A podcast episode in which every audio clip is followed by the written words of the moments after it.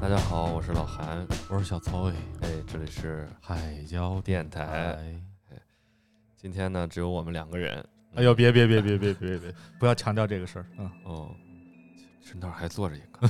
我就知道， 今天是万圣佳节， 是，呃，反正这种能装神弄鬼的，我们都一律叫佳节，不管是中元啊、清明啊，还是万圣节啊。嗯是没错儿。我们这个专题节目又来了。嗯，这次呢，我们也是征集了一些听众朋友们的投稿没错儿，啊，有我们群里的啊，也有身边的好朋友，是啊是征是集是，来征集来一些故事。对对对给大家分享一下，因为巴利啊体质问题，他对，他不太敢聊这方面的话题，没 错儿。呃甚至我们在我们群里面分享这个投稿的时候都不敢让他看， 对他自己连看都不敢看。你都得跟他说说你千万不要点开啊。 呃，发在群里面以后，他就说：“还感谢你啊，不让我点开。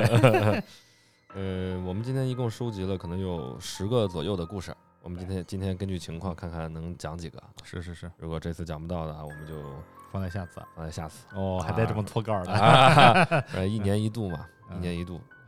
曹老师还记得不？我们 嗯，大概第一期节目，哎呀呀呀，要哭了，不录啊了。 我们第一期节目就是这个万万圣圣节节专题，是没错儿，一周年了。对嗯，当时第零期嘛，讲了讲这个做播客的初衷。是是是，呃，第一期正式的第一期节目，就是想蹭万圣节的热度，是吧？哎？多了期万圣节，对，录了期万圣节，当时是跟啾啾一起录的对，啊，白天在我家里头。人家要居 居啊。哦哦哦，哎呀，人走茶凉，哎呀，啾啾，世态炎凉。啾啾是我的猫啊，对对不起。嗯，嗯，不知不觉一年就过去了。是是是，呃，而且我们现在有一个专题的企划啊嗯，，准备我们做一期周年节目吧。对对对，啊放在下期。啊，海上巴黎，我们一起录一下这个周年节目，想讲一讲我们在做播客一周年发生了些什么，有什么心得，有什么体会。对对对对对，那废话不多说了是啊啊，，咱们开始了就进入我们万圣节专题了。好，还得点一下啊。嗯，我们是有听友群的，我们还有小红书，我们还有微博，都是可以找到我们的。如果觉得找不到我们的话，直接就给我们后台留言。呃有节目公告的呢，可以看节目公告获取我们的入群方式啊没。错儿，如果是没有的话，你就去找主播私信，我们都嗯会拉你进群的。对对对对对，不知道曹老师这两天看到没有，朋友圈包括微博网上流传了好多这个万圣节的活动，嗯，看见了，我感觉今年好特别啊， 是不是啊？大家都很封 闭。啊，对，今年开始出现了各种这个嗯民俗专题的一些，呃，还有我看还有 cos 大白的，好像 是还有 copy 乙方的 啊，班对儿逼对的对，对啊，对对，这种中国特色的万圣节，那是没错儿，我们我们也以我们的方式啊，嗯来跟大家一起庆祝这个节日。是是是是是，今天节目顺序呢，我们从曹老师开始吧。哦，因为上次的中元节的时候，曹老师有一个故事，当也时没有讲，过于恐怖，确实。呃，最后没有拿出来讲啊。我也是看到今天大家给咱们的投稿啊，我就把这个故事想了一下。我想了一下的时候，真的是让我有点背脊发凉、毛骨悚然啊！嗯、那赶快分享一下吧。今天就咱俩啊，嗯，这哎别屋屋里这不要个强调灯多少人啊。嗯呃，开始吧开。始吧。第一个故事有没有名字啊？第一个故事叫《我无家可归了》。我哎觉得我操 ，homeless 从小其实跟我大姨的这个关系哈比较紧密，因为在我爸和我妈有一段工作时间呢，是把我寄养在我大姨家的，掏点钱，然后给我大姨，然后我大姨呢就是管我吃喝拉撒加上学，每个月来看你一次。不也不至于那么惨，差不多两周三周啊、哦，会来看我一次。这个事情呢，就是我大姨给我讲的。嗯哼，事情发生在九八年九九年，哦，具体这个时间哈我也记不太清。九八九八不得了啊！是当时是伴随着这个下岗潮，嗯，对，九八年那会儿正好下岗。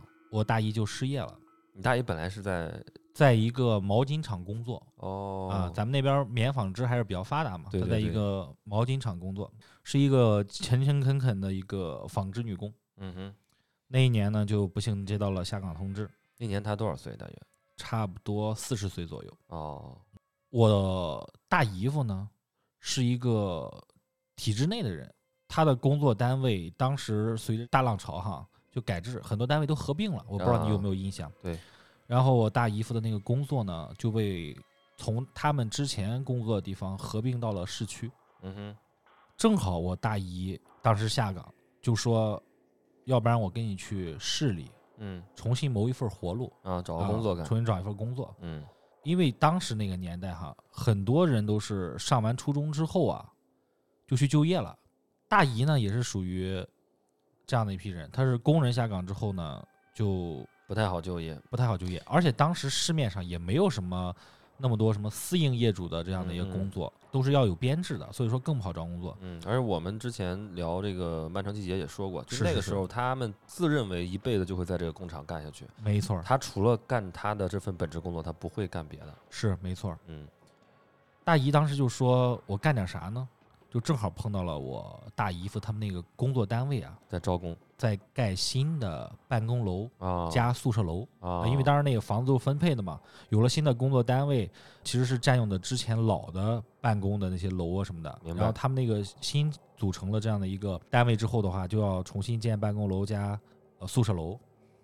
当时呢，我大姨夫呢就去那边工作了。嗯他发现，在那边的每天盖楼的工人是没有地方可以吃饭的。哼哦，他跟我大姨说，不然呢，咱们就在这个工地旁边儿找搭一个小简易饭的馆，简易的，对对对，嗯用那种石膏板做了一个简易的这么一个小饭馆儿嗯，明白。啊，卖一点那种老烧酒啊、炒炒菜啊、盒饭啊，盒饭啊什么的，对，我们现在在那个建筑工地旁边都能看到，它对基对本上对，还那是种有那种流动摊贩，就这块儿是还是工地区的话，就有那么几个对啊，就能满足这个工地的人的一个需求。是嗯哼，因为大姨夫和大姨从一个地方迁居到市区之后，然后那个地方在搞开发，他们也是没有地方住，嗯哼，分配的房子也还没盖好，还没他盖们好就在现在正在盖的这个办公园区的这个旁边的一个村儿里嗯租了一套房子，嗯哼，是平房吗？还是楼房？平房。啊，嗯，大姨每天的工作是这样的，她早晨三四点钟就要起来，现蒸馒头，现熬粥，现做一些小菜啊什么的，嗯，就是早餐就要开始供应了。对，就提供给工人早餐。晚上呢也回去的非常的晚，嗯哼，因为为建筑工人他每天干的是体力活儿，嗯嗯在每天晚上完事儿之后，因为他们的生活也是非常寡淡嘛，他们就喜欢去喝点小酒什么的。嗯所以说我大姨做这个小炒店儿，她下班也是很满的，嗯啊，明白基本上每天晚上下班时间哈都要十二点往后。嗯，穷鬼乐园那种的。对对对对对，这个事情呢就发生在这样的一个前提下，有一天我大姨啊就走在回村子她租的那个房子的路上。嗯，下班了。下班了，在左边呢就会有一个很漆黑的这么一个场地，是不见光的，嗯，空地。那边什么都没有。嗯大姨每次走在那个地方的话，心里面都咯噔一下，就有点不舒服。嗯，然后每次走过那个地方的时候呢，她就会加快脚步，嗯这一天也不例外。但是这一天有点不同的是什么呀？她就觉得自己背脊有点嗖嗖的发凉。不舒服。嗯但是呢，他还是回去了。回去的路上呢，还在想的是，今天为什么有点奇怪？嗯哼，往常像这样的时间，都是我大姨夫骑着自行车接我大姨，但嗯今天呢，没有接，是我嗯哼大姨自己走回去的。嗯他回到家以后啊，工作一天时长这么长时间啊，他就很疲，他就要早点休息。嗯他的那个房间配置里面呢，我现在还有隐约的记忆，是租的那种农村的房子，都是那种木头打的嘛，嗯床也是那种外面刷了一层焦黄的那种漆。嗯，你当时住在那儿吗？就我是在那儿住过，啊，但这个时候发生的时候你没在。我没在，啊，柜子也很老，嗯家具也很老。嗯就是那天晚上大姨回去的时候呢，也是像往常一样，赶紧就洗洗睡，因为明天早上起来很早嘛，嗯她的睡眠时间也不是很充足。她躺下之后呢，她把灯一拉，旁边有那种老式衣柜上整面的镜子嘛，嗯嗯，在床旁边儿，他老是觉得那个衣柜旁边儿呢，关了灯之后呢，有一个人影是在镜子里面有个人影。是在柜子的旁边儿有一哦个人影。哦，你如果是在农村哈，没有路灯的情况下，你关了家里面所有灯之后，只有镜子可以反射一点儿隐约的月光，明白。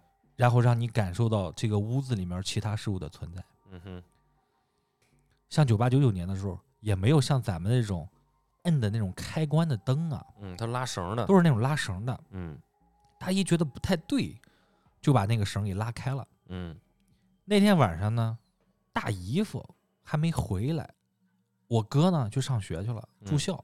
嗯那天晚上只有我大姨一个人在家，嗯拉开以后发现什么都没有，他就把那个灯绳给拉上了，他就睡着了。睡着了以后呢，他还是觉得很忐忑，他老是觉得有人在他那个床铺旁边儿穿的那种老布鞋，磨着地嗦嗦嗦嗦的走，就是抬不起脚那种，对，在地上磨拖着走。像是一个老人，嗯是那么搓搓搓搓搓搓搓搓往前走的。嗯他就心里面犯嘀咕，又赶紧把灯给拉开了，又什么都没有看见，嗯他又把灯关上了。把灯关上之后呢，就能听见那个衣柜也能发出那种咯吱咯吱的那种声音，嗯他就有点发毛了，就说这还咋睡哈、嗯就在这个时候，大姨夫回来了，啊大姨就跟他说：“我刚才觉得有一个人现在那个衣柜那个地方看着我。”嗯不对劲。还好你回来了。大姨夫就说：“哎呀，我这不在家，就你一个人在家，你肯定觉得心里面发慌，这也很正常。嗯”大姨夫就没搭理他，哼嗯就让他把这个事儿啊放下。结果那天晚上呢，大姨一整个晚上啊，就算是大姨夫睡他旁边，他也没有睡好，老是觉得有人在他这个卧室里面晃晃晃晃。第二天早上一起来啊，哈，他就身体非常的疲，哼嗯没睡好嘛。是嗯，他这个很疲惫的状态啊，持续了有一周。嗯哼后面他也没有感觉到有什么人影，或者说听到什么声音哈，让他觉得很恐怖。但是呢，他的这个精神状态非常的不好。到了差不多一周以后，有一天早晨，你还记得我跟你说，大姨每天早晨三四点钟就要嗯起床，对嗯蒸馒头啊、蒸包子等等，准备菜什么的，他就起床了。农村那种房子啊，都是一排房子，直愣愣的，嗯在你房子的一般是最角落会有一个小的房间是作为储藏室厨茅房，茅房哦哦厨房。他就看到那个厨房的那个门儿啊是半掩着的，嗯哼那个门儿上面有一个窗户，嗯窗户的最下面那个位置呢，透过玻璃隐约可以看到一个藏青色的帽子顶儿。嗯，就是老年人戴的那种。大姨当时就有点发懵，是不是觉得自己看错了？嗯在这个思考的这个过程同时呢，他还是往前走的。嗯他就看见那个帽子顶啊移动了，嗯并且在那个半掩着门的这个缝里啊，看到一个七十多岁的老头嗯儿身影一闪而过，嗯大姨就吓着了，嗯就赶紧喊，就喊大姨夫，嗯，以为家里进人了，这是。大姨夫就起来了，嗯起来了以后就看大姨满脸煞白，嗯嗯他说我刚才从门缝里面看到一个七十多岁的老头儿，穿着一身藏青色的衣服，戴着一个藏青色的帽子，就闪到那边去了，嗯脸色焦黄。他没有看我，但是我觉得他对这个地方很熟悉。大姨喊的时候啊，就把他的房东也喊起来了。嗯你知道咱们北方的这个院子啊，租到村儿里面房子啊，嗯一般都是这种围合式的、嗯，呃，合院儿似的。合院式的。嗯当时呢，这些村民啊就抓住了这个商机，嗯，就呃自己住两间，拿几间屋出来出租。对，嗯就把他那个房东也喊起来了。他那个房东呢，当时是比我大姨年长二十来岁，嗯一个老阿姨，嗯身材有点微胖，嗯个子不是很高。嗯我是见过她的，而且她让我印象非常的深。为什么呢？因为她在那个年代啊得了乳腺癌，哦有一边的这个乳房啊是切掉的。哦，单凳。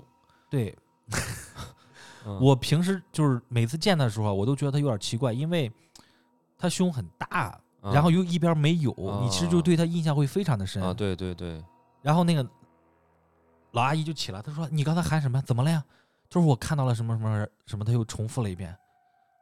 然后那个大姨就犯嘀咕，他说你应该没休息好啊，怎么怎么着？没事儿没事儿没事儿，让他别往心里面去，人还蛮好的。结果大姨呢也不敢进那个厨房，就让我大姨夫陪着她。嗯，那天把这个早饭给做了。不是他，他在他是在厨房里做的吗？是啊，那厨房里有没有人啊到底？推开门没有人啊，哦，里面什么都没有啊。嗯，大姨夫当时还在劝他呢，就哎呀，别你这肯定是看花眼了，别往心里面去，怎么可能有嘛？是不是？嗯不会的，不会的。前面不是已经持续一星期了吗？嗯哼，后面还在持续，每天他就坐在那个店面上昏昏欲睡，干什么事情啊都没什么精神。嗯回去以后，那个房东大姨就说：“你感觉怎么样了呀？是不是有点不太好啊？”大姨就跟他说：“哎呀，每天就是昏昏欲睡啊，人没有精神，然后什么事情都提不起精神来。”那个大姨就说：“你要不然想想，找找看，找个先生问问，哦我可以给你推荐啊。嗯我知道一个神姑娘挺嗯厉害的，嗯要不然你去看看。”嗯我大姨就把这个事儿往心里面去了。有一天，那一天店没开，嗯就去看了。他一进门儿，那边儿神姑娘就跟他说：“嗯、我知道你为啥来。嗯嗯，啥也没说，”啥也没说。嗯嗯我大姨就说：“我咋了？真的不好啊？”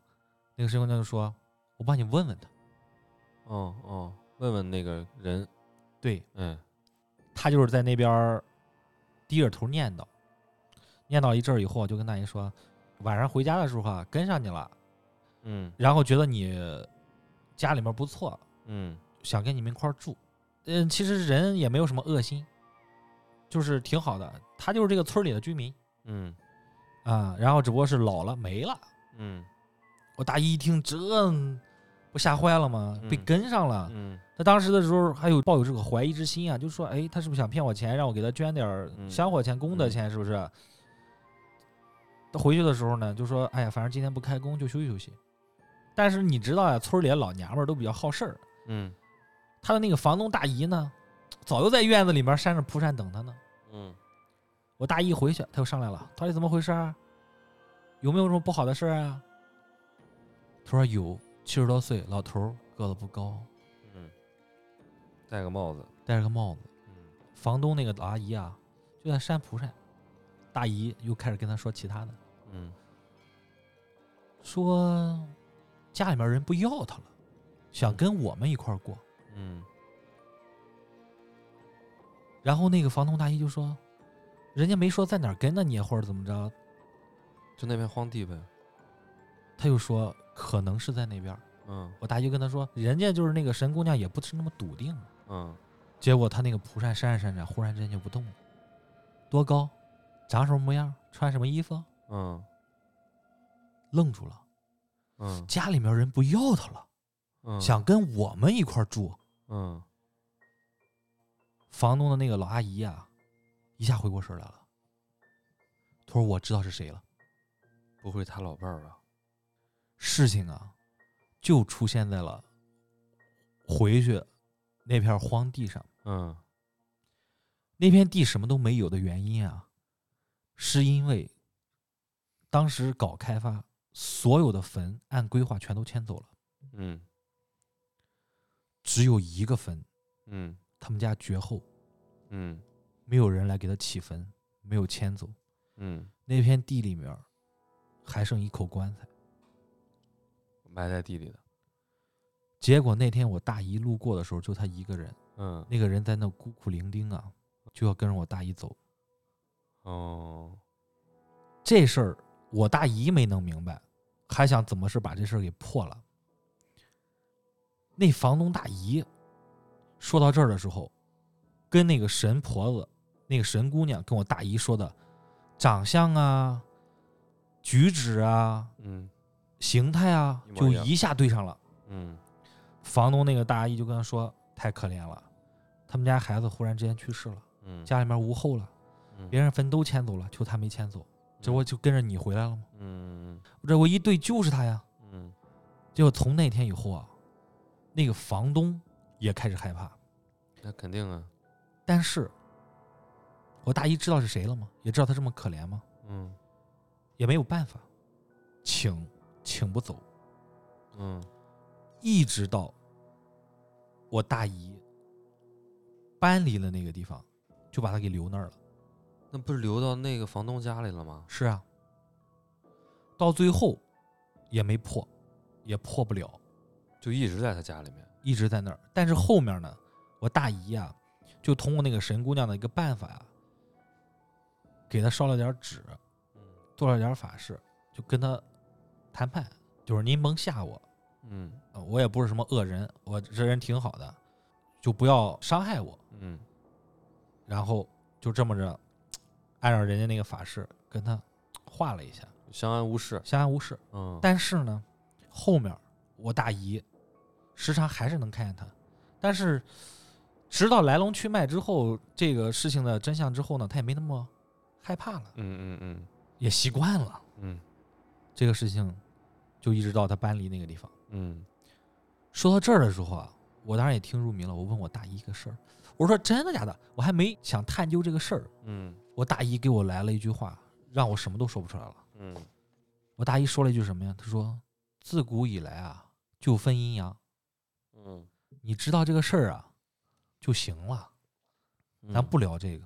嗯我听到我大姨这个话之后啊，我一个坚定的唯物主义者哈，嗯嗯也没什么话可以说了呀。嗯自古以来就分阴阳，嗯多吓人！嗯我们就聊其他的去了。嗯但这件事情啊，对我印象非常的深，当个故事听吧。嗯。嗯，嗯，曹老师分享了他大姨的一个故事，那接下来就是我们听众朋友给我们投的稿了。没错儿，啊，首先是来自这个群里面的小七，对小七，呃小七是我们这个灵异节目的忠实的拥趸啊，每次都会给我们提供很多素材。这次最起码得投了个三四千字吧。对对对嗯，嗯，首先先向小七表示感谢啊，啊、如果大家不知道小七是谁啊，可以听我们上一期节目中元节的哎，对对对，每次都有他的投稿，啊、而且他就是一个灵异体质，灵异体质，刮刮乐专家啊、嗯对逢刮必中。今天晚上咱录节目，我看他又中了八十块 钱啊，好疯啊！行，那还是由曹老师先来带来小七的第一个故事吧。我们这儿可能要讲讲四个吧，小七真的，小七可以自建门派啊。这个故事呢，小七上次给我投过，然后当时呢，就是因为时间问题啊，没给他嗯讲。嗯哼，小七他妈呢是一个医生，嗯零五零六年左右，他当时很小，嗯他爸呢当时也经常出差，嗯他妈晚上值夜班的时候啊，就喜欢把小七带在身边。嗯哼，啊，我在医院，你也不能自己住家，我不放心。小七呢，当时就跟着他妈呀，去了医院住啊，经常。嗯，他比较喜欢住哪儿呢？就是离他太妈，太平间，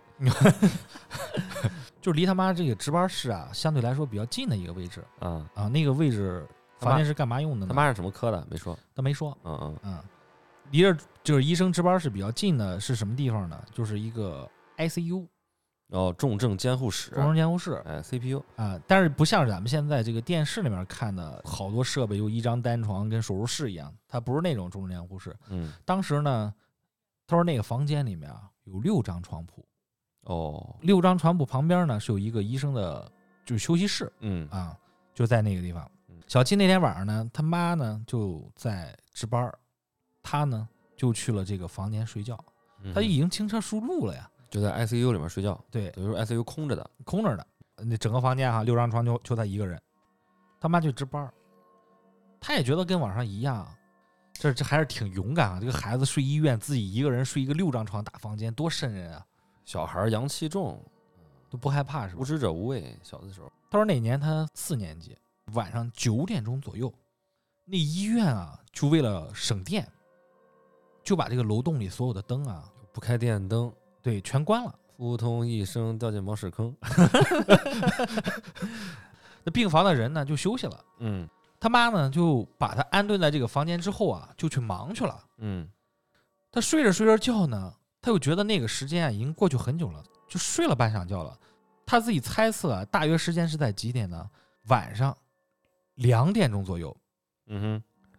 他忽然之下哈，就听到啊，他那个房间旁边不是有一个医生的这么一个值班室吗？嗯专门对 ICU 的。他就听到里面那个材料柜啊砰砰的响，啊就是翻箱倒柜那种声音。你也知道医院的那种柜子呀，都是那种铁皮的，啊！声音要不然就是那种嗯，刺耳，很刺耳，嗯要不然就是声音挺大。嗯觉得是那种翻抽屉那种声音啊，就把他给惊醒了。嗯但是你知道，人刚醒的时候，他就有点哼，懵，迷糊，嗯他听不太清，他就在想是不是那个声音，结果又砰砰两声，就是那种翻箱倒柜的声音，就让他，他确定了那个声音就是来自里面那个值班室，嗯哼，他就有点害怕了呀。大晚上的凌晨两点多钟，那个值班室有人，他说是不是有人来拿东西或者怎么着？这么晚医生值班哈，嗯他就试着咳嗽两声，嗯结果那个声音就没有了。嗯，应该有人找东西吧？声音没有了，他就放松警惕了嘛。他也醒了没多久，他又想的是，应该没啥哈嗯，就想继续睡，嗯，哎觉得自己刚才肯定是，要不然幻觉，要不然幻就觉真做的梦是了对进来拿东西嗯啊嗯，，反正也没啥。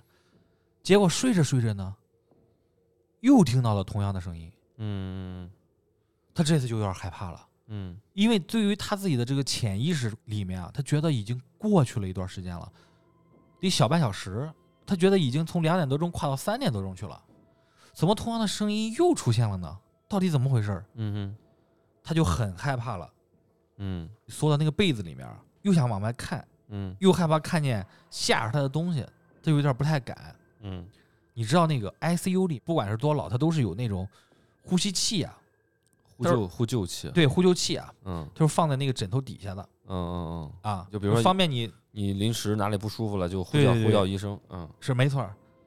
他又想的是，我要不然就摁两下，嗯求救求救，把我妈喊过来，对不对？反正医生里面都知道谁家孩子，你一嗯说话的时候那边能听见，对不对哼？，但是人家估计得吓一跳，因为啊房间没人啊，他自己啊， 嗯把自己蒙到被子里面去，疯狂的按那个呼救器。嗯大晚上的医院里面其实是没有什么声音的，嗯，就听那个铃响，就算是他那个倒台，嗯如果是铃响的话，他躺在那个地方，他是可以听见的。嗯他嗯如果有那个声音的话，其实还能让他心安一点儿。嗯哼，结果他疯狂的摁了好几下那个呼救器，走廊里面一点声音都没有。按理说他是应该能听到那个倒台的那个呼吸器发出来的那种刺耳的铃声，嗯哼结果没听见。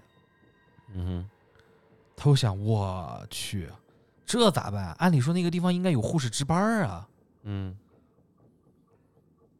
他就更害怕了，就睡不着了。嗯哼。这个声音到底是哪个地方出来的呀？嗯他越想越害怕，越想越缩起来，然后越想要出冷汗。他就想的是，我要是躲在这个被子里面坐以待毙也不太行，嗯，那我就想办法，就跑出去了。要不然跑吧。他跑出去了，害怕嘛？嗯那个地方他又很熟，他又去敲那个医生和护士的值班室，因为楼栋里面空无一人，嗯嗯嗯，让他更害怕。嗯敲哪个门儿哪个门儿不应，嗯都没人。都没人，他就更害怕了。他就想这咋整啊？在一层空无一人的医院啊，哎呀，我这个地方我特别能理解小七的感受，嗯因为你也知道你经历过？我经历过。嗯他就想怎么办呢？他就跑到那个岛台啊，拿起那个岛台里面那个医用电话，他不是内线吗？呃，座机。他就想的是，我能不能给我妈打个电话，嗯哼，赶紧让我妈过来看看我，太害怕了。结果就打过去了，还真有人接了。嗯结果那边是谁，他不知道，嗯，你他妈同事呃应该是吧？嗯但是小七在这个地方就说了一个细节，那边问他是谁，对他噼里啪啦一顿说呀，不知道对方在说什么，嗯嗯，听不懂，嗯说的英文。他就在那地方愣着了。就在这时候，就发现那边的一个电梯门开了，嗯走廊尽头嗯，就是他妈出现了，然后他妈跟同事转告了，可能是。还不是他妈呀，觉得他在这个地方睡着呀，不放心，因为值夜班嘛，晚上又不睡觉，过来看看他。嗯嗯他说：“你为什么自己一个人站走廊里啊？怎么回事儿？”小七就说：“我刚才听到那个里面柜子砰啷砰啷的响，嗯嗯我两点多钟的时候听见一次，嗯我当时不以为意，我喊了一声，我就睡过去了。结果三点多钟又在响，嗯我就害怕呀，然后就把这个过程给描述了一下。他妈就说：‘哎呀，你别乱想，你大晚上你这还乱跑什么呀？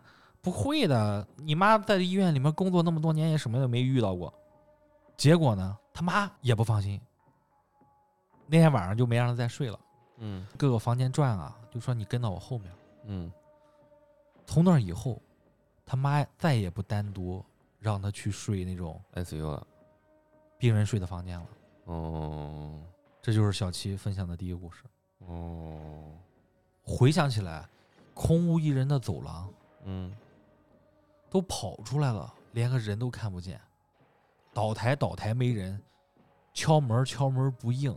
嗯小七还能保持理智，那么小个孩子还知道去倒台拿着那个内线去给他妈打电话。嗯，虽然那边人说话听不懂。关键接电话的是谁呀？对呀、嗯，反正这个故事接电其实话的让我会不会就是那个翻东西那人？其实还挺吓人的，嗯，让你一个人在一个空无一人的然后这哦个。我就疯了，换我的话，那我来讲小七第二个小故七事，第二个故事啊。来来来来来，刚才还是四年级，现在跳哪儿去了？现在升初中了。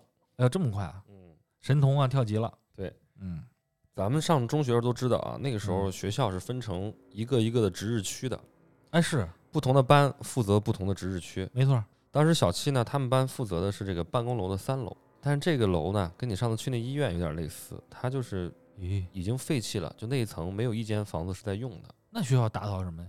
它你要保持它的走廊里的清洁嘛，房间应该是比如说多余的办公室啊什么的没有用到嗯，啊，就暂时都是锁起来的门，然后他们就在打扫那个走廊就。哦走廊，嗯，对然后但是打扫之前呢，他们那个老师跟他说嗯说你们就啊打扫到楼道就行了，嗯哎，房间里面也都关着门，嗯，然后他那个门上啊，咱不都有观察窗吗？啊是嗯，他观察窗都糊着报纸，啊，对对对那对，呃你对也别去接那个报纸，也别去撕那个报纸啊。你打啊打扫完了，你你就结束了啊你明白你的明白工作就完成别了。好事儿，对对对，啊不要好奇啊，好奇害死猫嘛。嗯是，然后呢，他们就在那儿打扫，从走廊的这头啊，一直打扫到了走廊的最那头，嗯就在尽头的一个房间里啊，嗯，他就有点好奇了，他说这里面是啥呀？有感应，哎，他想看一看。嗯，你知道咱们一般住酒店不住尾房嘛？啊，是是你是不住走廊尽头的房。走廊一间房的时候是给人感觉极阴的感觉，对，嗯，但是我其实还住过不少尾房。咦，小七他就好奇了，他就把那个窗户上糊的那个报纸啊，撕开一条缝儿。不让他干啥，非得干啥，哎，就是小孩儿嘛，都这样、哎呀逆反嘛嗯。他撕开一个缝儿，他就往里看。他看这个房间里面的窗台上摆着一排的佛像，哈，哎，有佛像，有观音像，还有香炉，就感觉 啊，是不是平时有人在这儿上供啊，还是怎么着？学校里头，对，这有点儿奇怪啊，从来没在学校里面见过这些东西，啊对呀、他就有点儿好奇了。他说：“哎，我进去看看，是吧？我进去看看。我的天哪，你知道那个时候我们那个嗯门啊，都是底下是个门，门上有一个窗，是是是，这个窗用我们行话叫上链儿，就是你门上有一个窗可以你，们做建筑的是吧？哎，上面可以稍微采点光啊什啊么啊的。啊那个上量和那个门之间不有一个横梁似的吗？啊，他能扒上去啊，是不是门框似的，哎，能嗯扒上去。很多时候啊，比如说我们有时候出门了，朋友要来家里头，比如人不在，我把嗯那个钥匙可能就放在那个门梁上。让人给猜上了吗？这是？哎，你一般一摸呀，你就能摸到吧，对对对，是？吧？但是小七当时这个个子矮呀，是？吧？他得伸高了手上去够，哎，够有点吃力，而上面一摸啊一摸全是灰。好然后长时，间没用了。对，他就想拿那个扫把，他不是在扫地吗？嗯拿扫把扒拉扒拉，把那个钥匙扒拉下来，他就能开门进去了嘛。啊啊他就往那儿一扒拉呢，他明显感觉到哐啷有个东西掉进去了，掉地上嘣还响了一声。掉里边儿去了。，哎，他把那扫帚往上面捅的时候啊，嗯，可能就把上面那个钥匙给捅到屋里边去了。我的天哪！啊，他说这这完了，这这肯定肯定进不去了啊。是啊，那那算了，我就接着扫地吧。嗯，结果呀，他嗯想把扫把拿出来的时候啊，哎，他感到里面有个力在跟他对抗，在拽那个扫把。哈，劲儿很大，他根本抓不住，他就松手了，松手了他就赶快跑，旁边还有他同学呢，啊他就喊上他同学赶快往那个楼梯口跑。啊，他说这这个房间有点奇怪，跑楼梯口正好碰到他老师上来，啊，他老师过来看你们打扫的进度怎么样了。啊，老师就问他说：“哎，你们扫完了吗？啊，扫完嗯这边我我们要下去了啊。嗯嗯他就跟他老师说了这个事儿。他说：“我那扫把嗯掉到那个房间里去了。”老师听了之后呢，房间里有人嗯把嗯，他扫把抢走了，我天哪，好像若有所思，嗯但是啥都没说。他说：“你们走吧，走吧，这里就今天就不打扫了。”啊那就不打扫了。然后后来就不让他们班来打扫这个三楼了。他们后来再去呢，三楼的楼梯口那儿嗯就已经加了一个铁栅栏给拦住了，就是三楼不让学生上了，因为当时三楼应该是办公楼的顶楼，明白，哎，下面再用，上面这层就给它封住了，谁也别上来。就变成个禁区了对，然后这个事儿就不了了之了。啊后来等到他们毕业的时候呢，嗯他们那个老校园也被重新推翻了，啊然后又找地方重新修了办公楼啊啊。当时办公楼那块地呢，后来就被立了一块儿很不起眼儿的一块碑。过了好多年之后，在那个同学聚会上，他啊跟那个老师大家一块儿吃饭的时候，就问那个老师说：“当时我们在那儿打扫那个三楼，嗯，那到底是之前发生过什么事儿啊啊是挺不解的呀？”，对呀、啊嗯他老师当时喝了口酒，啊跟他说，在好多年之前，咱们这个学校嗯有三个学生啊，啊约好了一起在那个三楼自杀，在我那操个房间里面自杀。结果后来呢，有一个学生害怕，就跑掉了，啊，剩下两个就死在那个房间里了。从此之后，学校就在那个房间里啊搞了一些这种佛像啊、观音啊、香炉啊，哎，就把三楼给封了。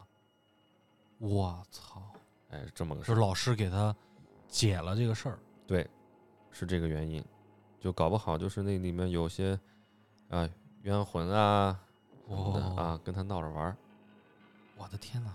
哎，怪不得你不让我看，这有点吓人，这太吓 人了，就还跟他抢拖把啊扫帚，对，我操！你想想哈，这个事儿其实还能连起来，嗯，这肯定是之前大家知道这个事儿，并没有在意，还用了一段时间，但肯定是出了什么问题，出了什么问题？对啊，才会嗯摆上那些东西啊。对对对，应该是这么个情况。再往后的时候就压根儿不敢用了，就疯了，嗯，就肯定是大家都感受到了，或者说见证过这些事儿之后，就说这个确实不能用了，包括那个碑，我估计也是最后楼拆了之后，震一下，哎，对你得拿什么东西震一下那块地，这挺吓人的还可以吧？这个，啊，有点吓人这个。你看小七这个小学、初中都不太安生啊，上了大学啊嗯，也有事儿。真的啊嗯，再来讲一个这个他上大学的事儿啊。可以啊，因为平时我们在群里聊的很多啊。是，小七他是在这个西北上学，嗯他这里给我讲了一个银川很有名的一个故事啊，啊，我先给大家讲讲这个故事。好，在一个银川的一个艺术学校，嗯很久以前呢，嗯那个学校里有一个体育老师啊，嗯强奸了一个女学生，啊，这么恶心事儿，后来那个女学生呢就割腕自杀了，死在了自己的宿舍里面。哦当时那个地方啊还是女生宿舍，啊出了这个事儿之后呢，学校就把男生宿舍跟女生宿舍对调了。哦男生嘛，阳气重是啊，他觉得这个一方面呢，就让这个把这个消息先封锁、啊，是不是是？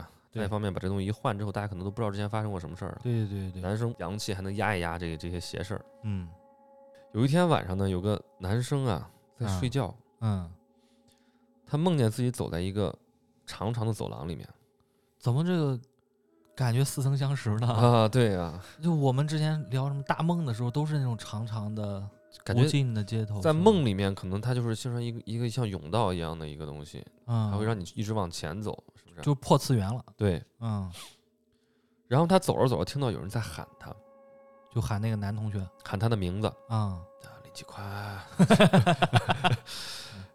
然后他就顺着声音往前找啊， 嗯他说谁在喊我呀？嗯走着走着呢，走到这个走廊的尽头，嗯，看到了一个厕所，哎，结果他进去呢，看到厕所有一个女人哦，啊，在梦里，对，披啊头散发，吓他赶快就往回跑，哎呦，但是怎么跑嗯也跑不完那个走廊，你知道吧？那个走廊就跑不完，没有尽头。就无尽了，对，嗯，跑着跑着突然就惊醒了，惊醒之后他就看他眼前有一个白色的影子，披头散发，就是那个女的正在看着他，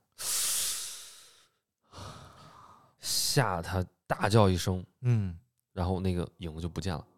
嗯包括他嗯们寝室的人马上就被他惊醒了，啊啊他就说你怎么了？嗯嗯他说我看到我眼前有一个白色的披头散发的女人。嗯 他室友就说：“我刚才做梦也看到了，他就趴我在去你的身上，脸对着你。嗯，我去，”这是那个鬼故事，这个故事。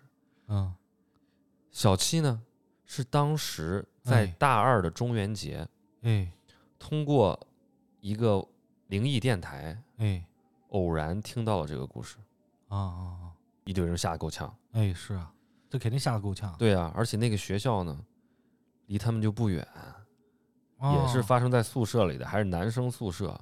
嗯，这整个这个临场感就非常强烈了，对呀、是吧？对呀、你说这有真实现场，还离自己那么近，而且在听鬼故事的过程中，哎，一到最吓人的那块儿呢，他又听到他们寝室外面走廊里呢，就传来一阵小脚步声。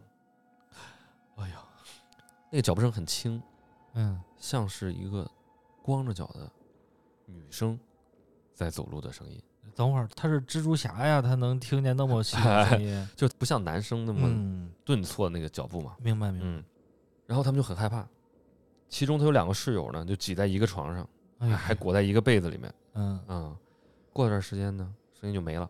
啊，他们就说这可能是不是宿管过来查寝啦？这这是不是两个男生嘿咻的声音？是不是有宿管来查寝啦啊，？明白啊，嗯也就没有太放在心上。但是啊毕竟当时是在听这个恐怖故事，是啊，对，嗯，加分了这是，是啊。嗯然后大家就准备一块儿睡准备睡觉了嘛。这时候他有一个室友说不行，嗯嗯他要拉屎，嗯啊呵呵，不敢去吗？他这个室友呢有个什么毛病呢？嗯他用不惯那个寝室的马桶，哦哎，他只喜欢蹲坑。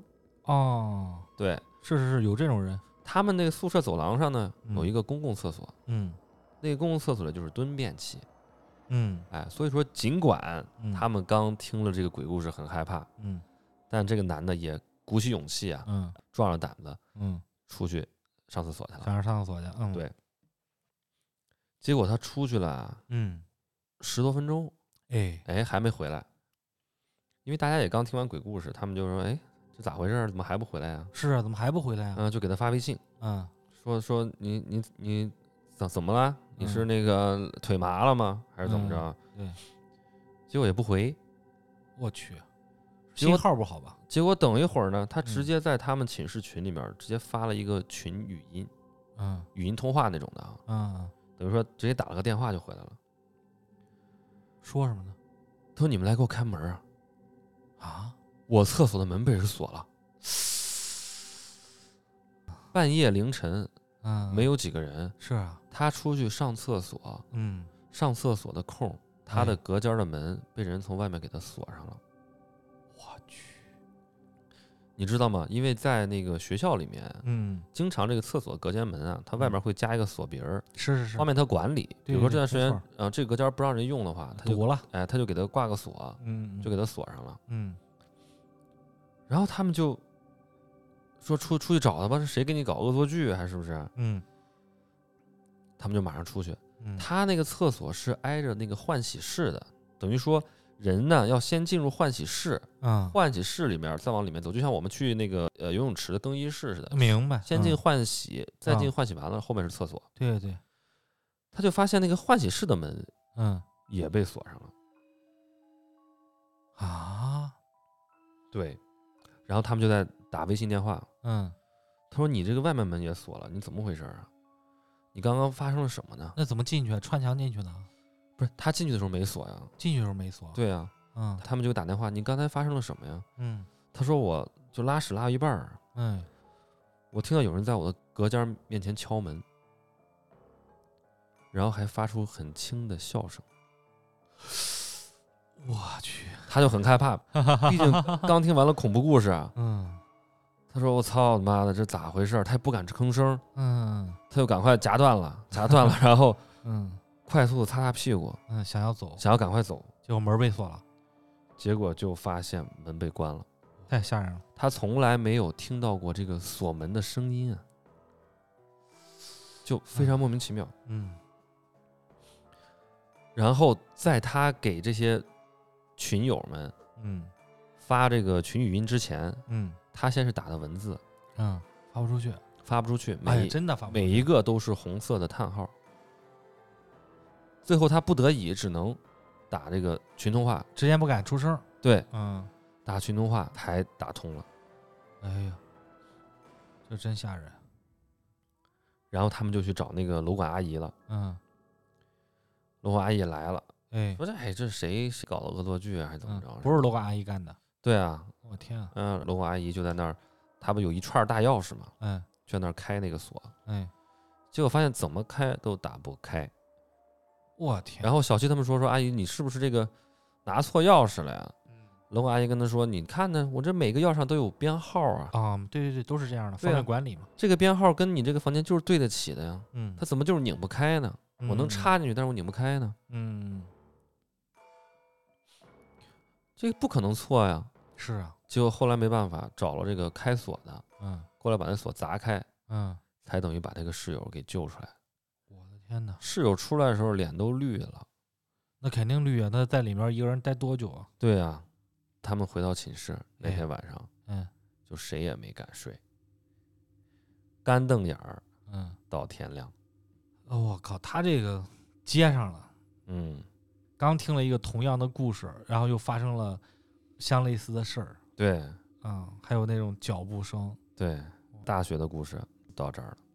确实贼厉害。上一次小七也没投稿给咱们投这个，这是收着了，收着了。他那存货太多，对，存得货悠太着多，来，悠着来。但是我相信小七这个存货还有很 多呀，因为他本身就是体质。但我们也希望他不要有新的了啊， 最最好就是有存货啊， 哎给我们贡献点就你得了。你怎么知道没有新 的呢？这不还有一个吗？嗯就是非常的近，就在前 两天。哦 我天哪！来吧，来再来一个嗯，这个就和咱们有关系了。这个故事啊？是吗？是啊，来来来啊来，他说他前两天在嗯梦见群你里了，了，没那有是挺吓人的太吓人 了我觉得有多吓人，就是说我叫什么来着？臧 天朔， 呃火风你好，梦见臧天朔是挺吓人的，臧天朔死 了， 哦，真 的啊，我别说了，别说了，别哦说了，啊这怪吓人的。他是这样的，他说前两天啊，他就在群里面不是跟咱们说嘛，他这两天有点离奇，嗯，说看见黄大仙儿了，啊，那那天在群里说了是吧？啊，说看见黄大你仙儿还了，记得那个张博还接他话，嗯，跟他嗯说这个、北京黄大仙儿还挺多的啊，对，红黄白柳灰啊，啊，是啊，然后还跟他对话嘛。嗯，但是那天他说这话的时候，咱们其实都没往心里去嘛。我们在这儿介绍一下我们张博啊，张博现在嗯在我们群里面，张是是是张博可是名人啊，啊，可不是嘛，大内密谈的嘉宾张对啊无梦博士，嗯，啊让我们离顶流更近了一点。嗯，呃，现在也是我们的听众，啊，是是是是是啊，张博这人非常好，经常跟我们讨论问题。宗教学博士，是是是，没继错续了，啊。他就说呀，看见那个黄大仙儿那天晚上，他又遇到事儿了。这事儿怎么回事呢？就是小七他也说呀，他说你们是了解我的呀，嗯我闲着没事儿，晚上下了班之后，我就喜欢骑着电动车，我就各处溜达呀。嗯哼。啊他确实也是这样人嘛。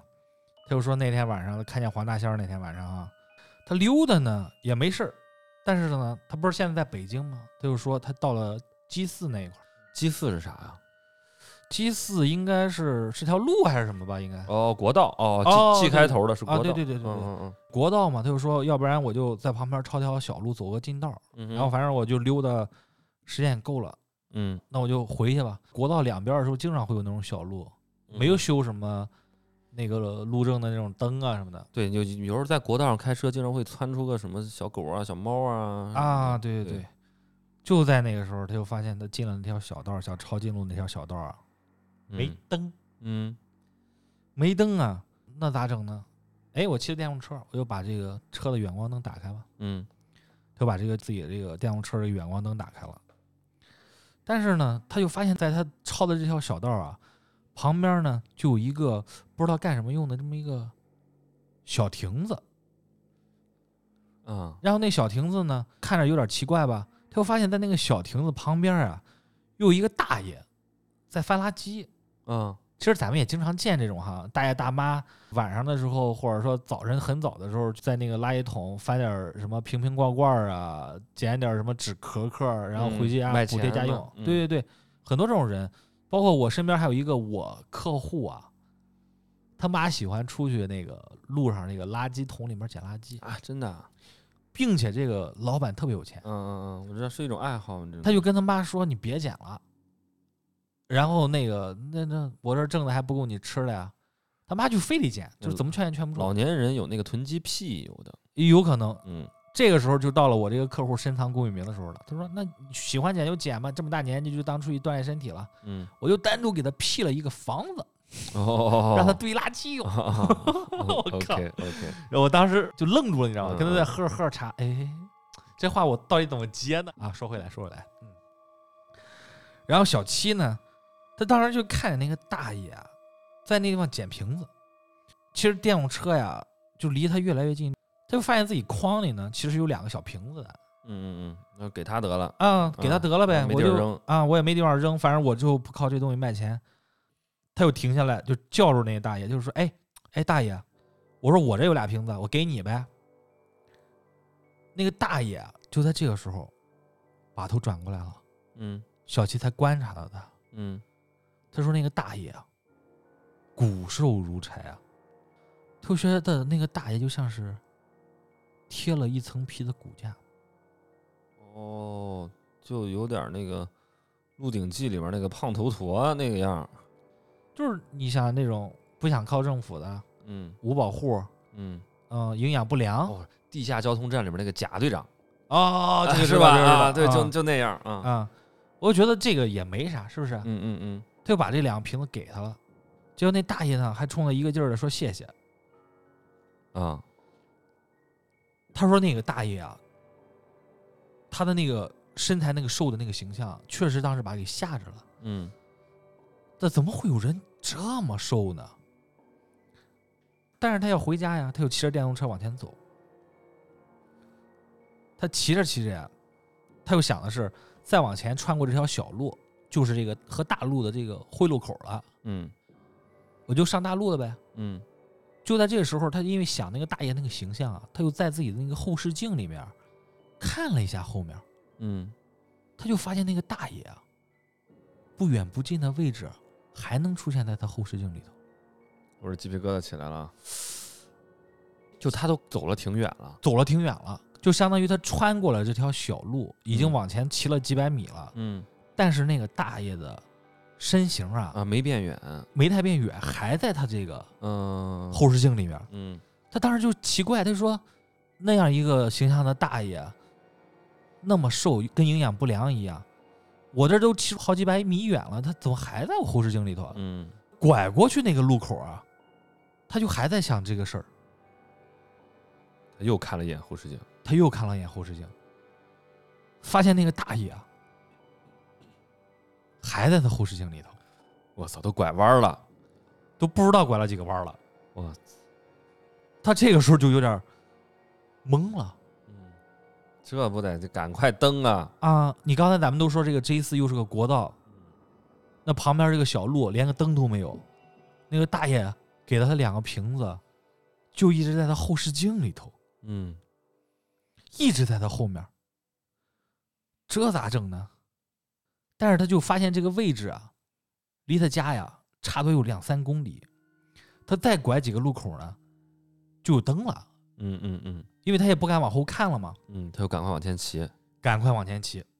感觉里面呢，他就又是心慌嘛，他就觉得很不对劲儿，嗯他就骑得非常的快，嗯，到了基斯的那个高速附近啊，马上骑到大路上去了。就马上骑到大路上去了。嗯结果他后面啊来了一辆大车，他就已经离那个地方很远了。嗯你知道那个大车啊，在你的后面开过来的时候，嗯你会下意识的去看后视镜，嗯因为那个灯会非常的亮嘛。嗯在他那个车逐渐向他开来的时候，嗯，首先在那两道车光汇集的中间儿啊，嗯，会把你自己的影子投在前面了。是那个大爷的影子。我大爷的影子，他觉得是那个大爷影子，是因为有一个影子一直在跟着他，嗯他，就觉得是那个大爷的影子。那会儿呢，那个货车啊就离他越来越近，越来越近嘛，都骑出好几公里远了，嗯还能看见那大爷影子，嗯就是这个故事。嗯，感觉他妈的大爷跟他是他妈的相对静止的那个状态，相对静止状嗯态，他多快，大爷就有多快，跟着他走了几公里，几公里，而且就是真的。其实你现在回想起来的时候，在你后视镜里边永远有一个人身影，其实挺吓人的。嗯小七最后呢，他就说，他当时就为这个事儿啊给吓到了，就在那个附近啊弯弯绕绕啊，走了好几公里，绕了好几公里，嗯不绕了小半小时，不敢直接回，他不敢直接回，把这个心态放松下来之后，他才敢回去，相当于就是被人跟上了。嗯不敢回去。小七的故事，哎呀，其实每一个都挺让人发毛的哈。嗯你觉得这个黄大仙儿啊，跟这个佝偻捡瓶子这个骨头上糊个人皮这个大爷有连贯性没有？这咱不敢深想啊，咱还是不提了吧，对，这怪吓人的。封建迷信，不是科学啊，嗯，一闹不好遇到一个世外高人，小兄弟，你等等，我叫你凌波微步。哦哦哦 哦，是是嗯风清扬那种的啊，结果最后那个大车，他在后面追嘛，啊那么快，那是在凌波微步， 是大爷在后面不注意安全，一直在追他 对。小娇的武功秘籍，结果那个后面那个大车过来的时候，没没注意这个纸片人，嗯然后撵了给。呃，不不不不这 这这有点吓人，嗯这有点别吓人撵了啊！哎感谢小七的投稿啊，感谢小嗯七啊！接下来来是另外一位朋友的投稿了，啊，是嗯，老韩来吧，我来讲一讲啊，嗯，这是一位最近不久刚刚加入我们群的一位新朋友，啊，介绍一下他对他是一个北京的大学老师名字啊，也是北京人，他让我们喊他叫蒜老师，啊，算老师，哎，嗯，那这个就是一挺个味儿啊，哎蒜老师的一个小故事啊啊啊，啊，嗯，篇幅不长，嗯但是想想还挺害怕的。真的，嗯，来来来，蒜老师呢是个女生。嗯按照他之前的磁场呢，属于那种命比较硬啊，啊，阳气比较重，啊，基本上从来没有说过跟这个阿飘啊这种东西有任何的接触啊。哦，就是他觉得自己对啊本质上呢，OK 的，哎，也是一个这个无神论者啊啊啊啊，基本上这些东西他也不太信。啊啊，是很多人没遇到过都不信，是啊，甚至他甚至还想过，比如说当他嗯有亲人去世的时候，嗯。他就想，如果说亲人可以变成另外一种存在嗯嗯啊，陪在他身边的话，他觉嗯得也未尝不是一件好事啊，挺开心的。嗯啊嗯，嗯，但是呢，他都没有感受到过。挺好的。哎，阳气特别重的一个人。嗯，直到啊，她遇到她上一个男朋友，男朋友，对，嗯范老师是个女生啊，啊，我知道，嗯嗯，那男朋友怎么会？那男朋友是阿飘啊？你听我说呀，嗯嗯，她男朋友这个体质啊，嗯，就有点像小七，哦，，哎，就是经常可以感受到这种灵异的、嗯神秘的情节，嗯嗯，非常敏感啊。啊，就是能感受到，对，啊，带雷达，哎，嗯给答，范老师还不太信。嗯，后来他们在一起大约一个月的时候呢，哎，她逐渐发现，她跟这个男朋友在一起生活呢，嗯，自己身上也有点变化。真的啊能影响人，有一天晚上呢，嗯，她睡觉的时候，哦，她只要一闭眼，嗯，她就看到有个人在她面前对她笑，哈，哎呀，她也没说是不是做梦哈。哎，咱们有时候也有那种情况，比如说你这个，我没有，我不 想有，嗯比如说你做一个噩梦，嗯强迫自己醒过来了嗯，但是你接着睡，马上这个梦接着做嗯，啊。我是经历过这种事儿的哎。啊，咱们就暂且说是个好朋友吧啊，好朋友，好朋友，好朋友啊，好朋友。是个短发的中老年，哦，看不出性别，看不出性别。对，嗯嗯，短发嘛，哎又是个中老年，嗯然后皮肤黝黑，嗯，那个笑容是那种假笑，你知道吗？假笑，干笑。 这种，哦，你这是表情太吓人了。呃，听众们看不到啊。嗯， 哎呦，但是他一睁开眼，哎，啊这个人就消失了。哦，就没了。对，当时她男朋友就在她旁边躺着，嗯，她就跟她说了这个事儿。她男朋友就说：“那你把灯打开吧。”把灯打开之后，她就问她，到底这个发生什么事儿啊？这个人长什么样啊？这个范老师就跟她大致描述了一下。后来她的男朋友说：“说咱们就开着灯睡吧，啊啊，就就不关灯了。”啊但是从这件事发生之后呢，她基本上每天都做噩梦。每天都做噩梦，对，而且她是那种之前睡睡觉的时候啊，哎，基本上不会做梦那种人。啊，就睡觉比较香，比较死，对，就莫名其妙的从那件事之后就开始天天做噩梦了，嗯，每天做梦，每天做梦，直到梦到她跟这个男朋友哎分手啊，才停止。一分手，马上就不做梦了。啊，不是正负还得负啊？按理说不是阴阳调和，就是会两个人都好一点吗？怎么就是她男朋友把她给吸附了呢？我觉得是不是她男朋友身上那个阴气呀、啊，太重了，她一个是她中和不掉，哎，反而侵蚀到她的身上了。他们嗯在一起一共就一两个月，哦，只在一块儿一两个月，，对，分手了之后呢，这肯定分了。就就再也没有遇到这种情况。哎，但是我有一个问题，她男朋友还问她，她男朋友本身就是这种体质，影响了她你意思她男朋友应该能看得到，啊？对呀、但她会不会不敢跟她说呀？嗯，就比如也说有可比能，如说那时候那老头儿就他妈跨在范老师身上，脸对着他，他敢跟他说吗？算老师要骂娘 了，他听到肯定要骂娘，我跟你说，嗯。哎，这个就是范老师的故事啊。哦哟，你这个后面补的这个真的太吓 人了！哎呀，我的天哪！呃对不起，有点冒犯啊。但是丧老师真的要，嗯、 取关海椒，要不然睡不着觉。嗯，范老师说这个这个男的不能处，就不要跟小七这种 谈恋爱，是不是？嗯，啊，那接下来呢，我再来讲一个嗯我的好朋友， 哦，你的好朋啊友，是真的好朋友 啊。刚才这已经赋予意 思了。嗯呃，张局嗯，哎，张局，哎也在我们群里了，之啊前也给我们投稿过几次故事了啊。哦，悠悠，对啊，之前还不是在上次说的还不是在 ID，上次给他起了个别的名 儿，就大家对不上号啊啊。 ，sorry，嗯，这个啊是他从微信上发给我的，哦，在微信上发给你的，嗯，嗯，不是来自他自己，啊啊是他同事给我讲的。啊，同事，他的一个同事呢，有一次加班很晚回家，啊，回家的路上啊也是那种啊把车停下了嗯，就往回走，啊，走着走着呢，听到有人喊他名字，跟刚才那个一样啊。我的天哪，他回头看了看没人，嗯，啊，敢回头，嗯、他说是不是幻听了？嗯他也没在意，嗯，就回家了。但是这次人一回到家里啊，身上就很不舒服，啊，就跟你大姨一样，总觉得身上虚嗯啊啊，就是哪儿哪儿都不得劲儿。啊啊，但是太困了，他也没多想是啊，啊，就睡着了。睡着了，嗯，睡着之后就做了一个梦，做了一个梦，他梦见梦里啊有一个女人一直在喊他的名字，嗯，就这么个梦，很简单。第二天睡醒了，他说：“哎呀，做了个噩梦吧，啊啊，是不是因为昨天在路上遭遇了那么个事儿，啊，是吧？？就是日有所思，夜有所梦嘛，哦，啊，就梦到这个事儿，没在意，就上班去了。哎，他上班走了之后呢，他妈妈给他打扫他的房间啊，发现他桌子上的一个本子上啊，嗯，密密麻麻写了很多奇奇怪怪的句子，不而是且本子上写的字儿对，写了很多字儿，字体呢很潦草，哦，很了解，但是明显不是他同事写的，哦，就不是他的笔记，对，家里面人能辨识出来对，而是嗯写的一些莫名其妙的文字。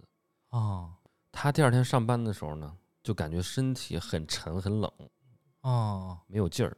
啊啊晚上回家睡觉的时候呢，晚上做梦梦到有人敲他卧室的房门，哦，这就是隔了一天晚上再回家睡觉的时候，对，啊，也昏昏沉沉的，嗯打开门嗯，又没有人，就是很多一系列怪事儿都发生了。我的天哪，这样反复了好几天，大概持续了一一周，嗯，他就跟他父母说了这个事儿。那这应该早说呀，父母呢就觉得很奇怪，是啊你，要在咱们那个北方，嗯，有一些村子里边有一些这种，就像你说的神神婆姑啊，娘啊，哎，会看事儿这种人，可不是吗？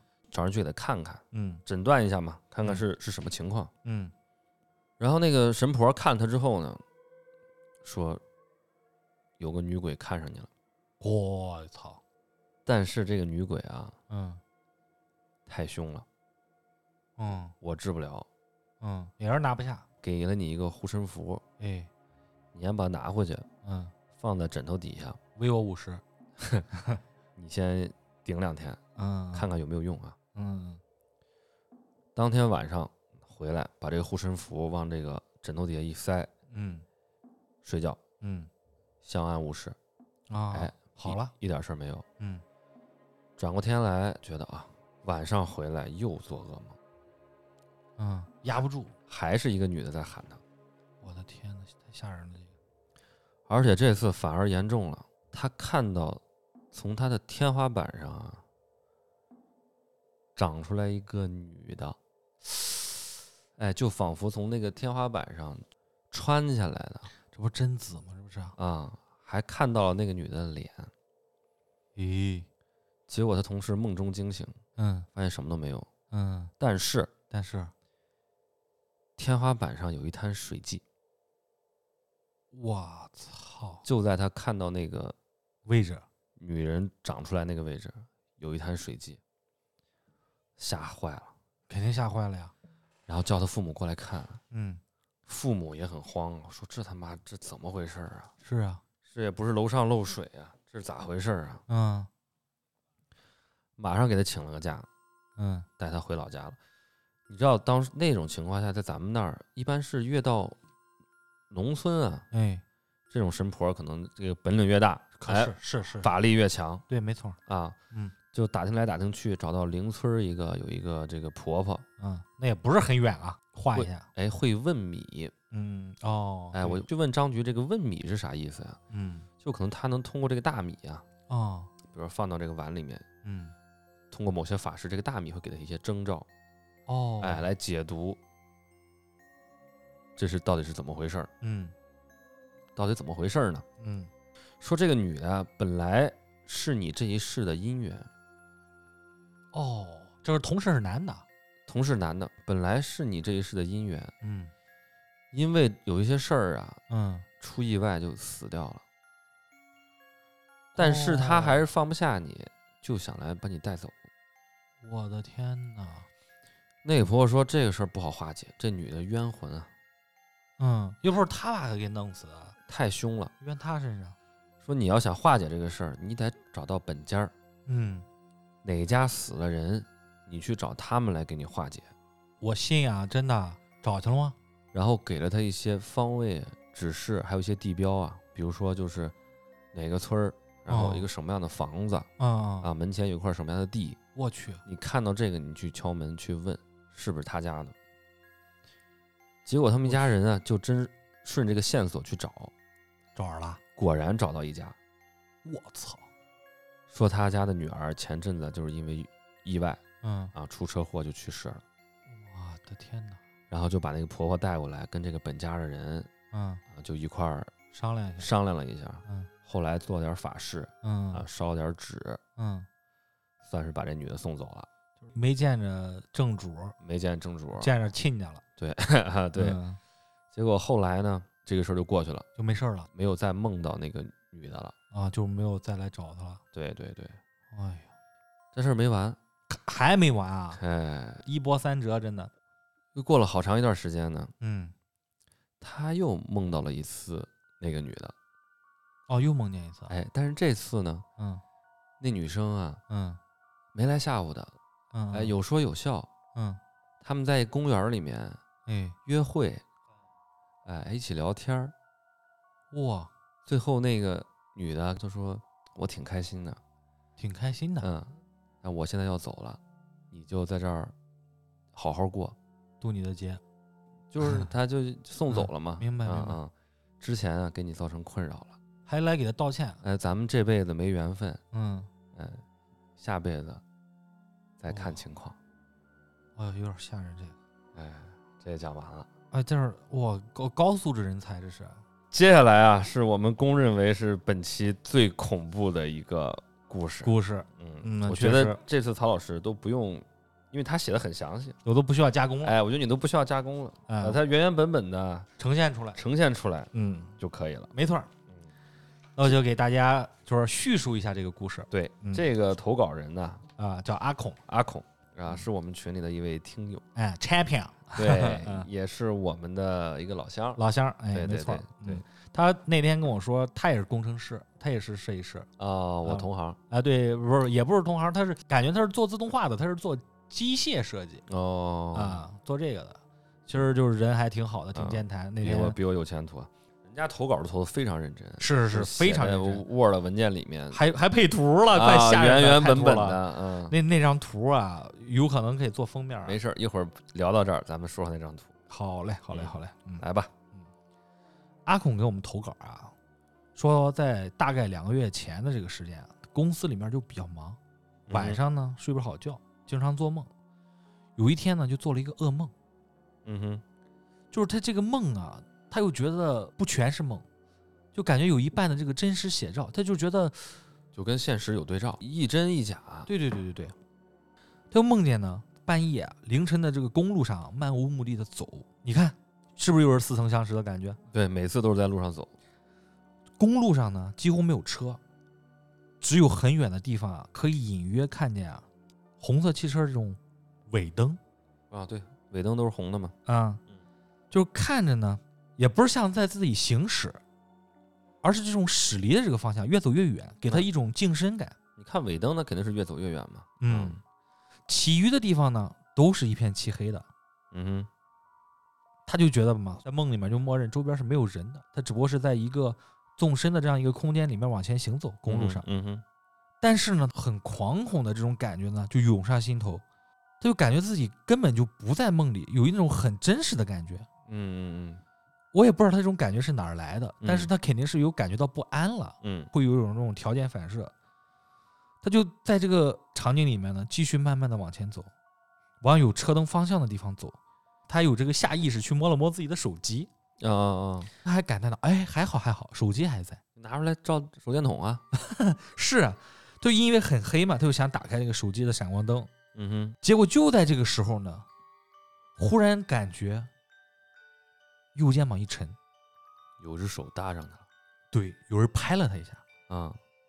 当时还没来得及害怕呀，就本能反应拿着这个手机的这个光，就往后照了一下，嗯，他就吓了一哆嗦，看见啥了？看见了一个大姨哦哦啊、哦，就是一个中年妇女嘛。嗯嗯他就说这个人啊，离得靠得非常的近，嗯，脸贴着它，对，周边又很黑嘛，只能注视着他。他手机这个光一打到他哎呦脸我操上，那得吓死人。贴脸杀，就是一个很清楚的人脸，嗯，我想象得出来。而哎就具象在那儿了。而那样一照很恐怖的。是啊，然后呢，他就看了一下这个大姨呢，是一个头发和身上都很凌乱的这么一个大姨呃，衣服不太整齐。啊，嗯下意识就反应了一下，是不是他迷路了？就看她有点儿颓废嗯啊，这么一个感觉，嗯他就问她你有事儿吗？嗯还说还跟她说话呢，你知道吗？嗯那大姨你是不是迷路了呀？